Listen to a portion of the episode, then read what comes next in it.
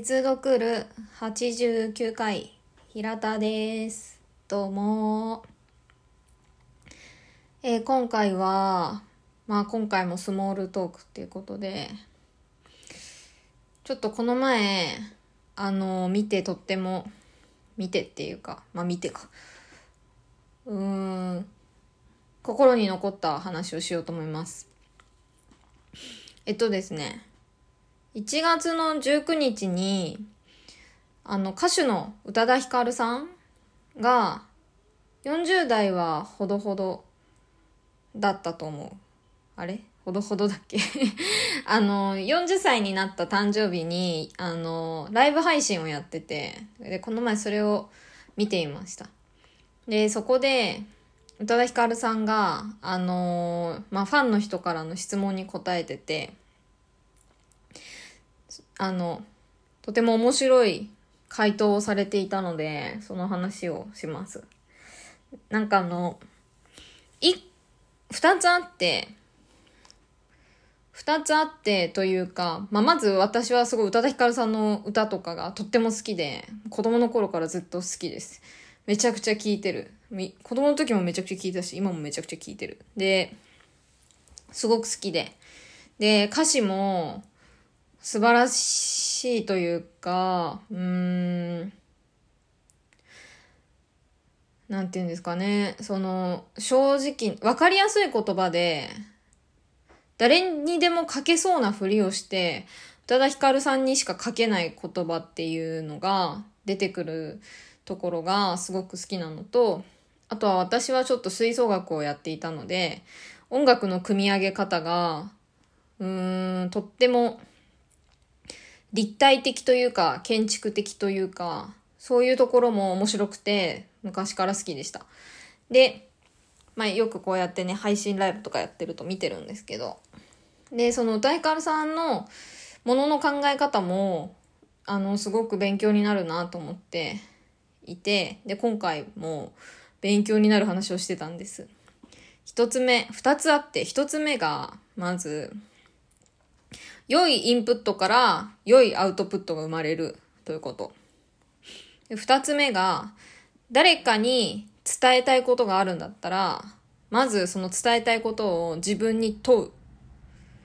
この二つの話をされてます。あの、がよく心に残りました。とっても。まず一個目の、良いインプットから良いアウトプットが生まれるってやつは、その通りなんですけどね。あの、そうやって聞いたらそうだよねって思うんですけど、なんかなかなか自分で意識しにくいなって思うんです。どうしてもなんかネットニュースとか見ちゃうし、なんかぼーっと、なんかなんて言うんですかね、YouTube をぼーっと見ちゃう時ももちろんあるし、なんかあの、それがね、無駄だとかいけないっていう話じゃないんですけど、でもなんかどうしても、なんかアウトプットの質に目が行きがちというか、アウトプットをどうやるかみたいなことばっかり考えてしまうんですが、私は。そうじゃなくて、インプットの質をもっと上げていくというか、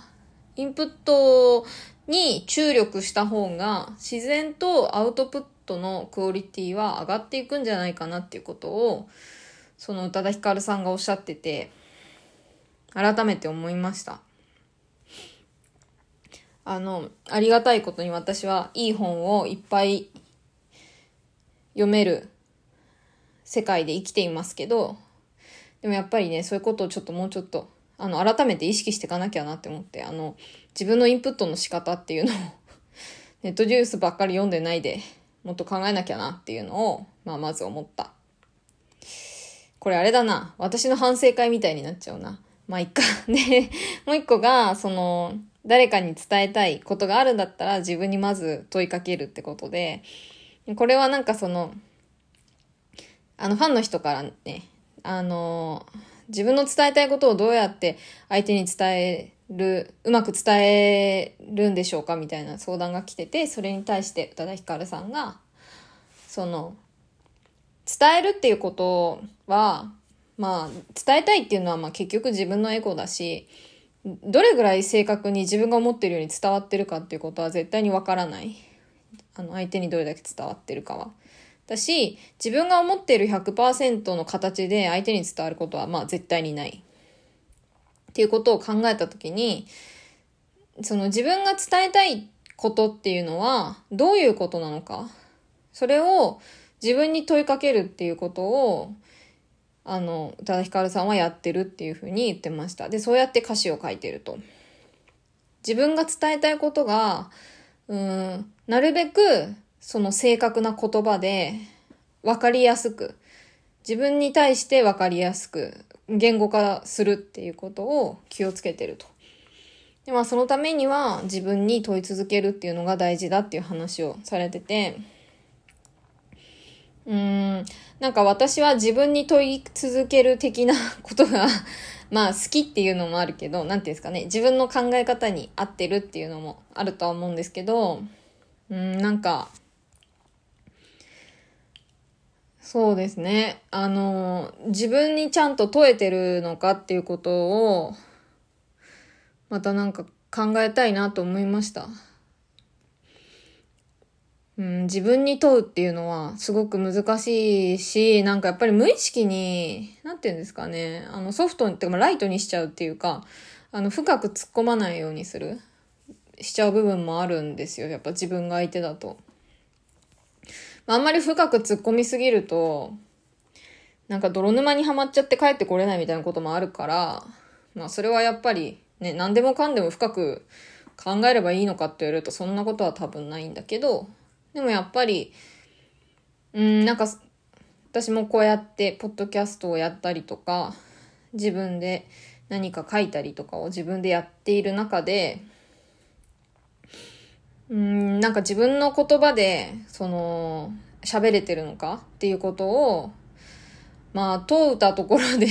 喋れてない部分も絶対あるし、そこは多分ゼロにはできないんだけど、でもなるべくやっぱり、人の言葉や人の考えではなく、自分の言葉、自分の考えで、その言葉を紡いでいくっていうことができるようになりたいし、そういう風にやりたいし、で、そのためにはやっぱり、その自分に問うっていうことっていうことをもっと、あの、まあ、実践していきたいし、考えていきたいなというふうに、この戸田ヒカルさんのやつを聞いてて、思いました。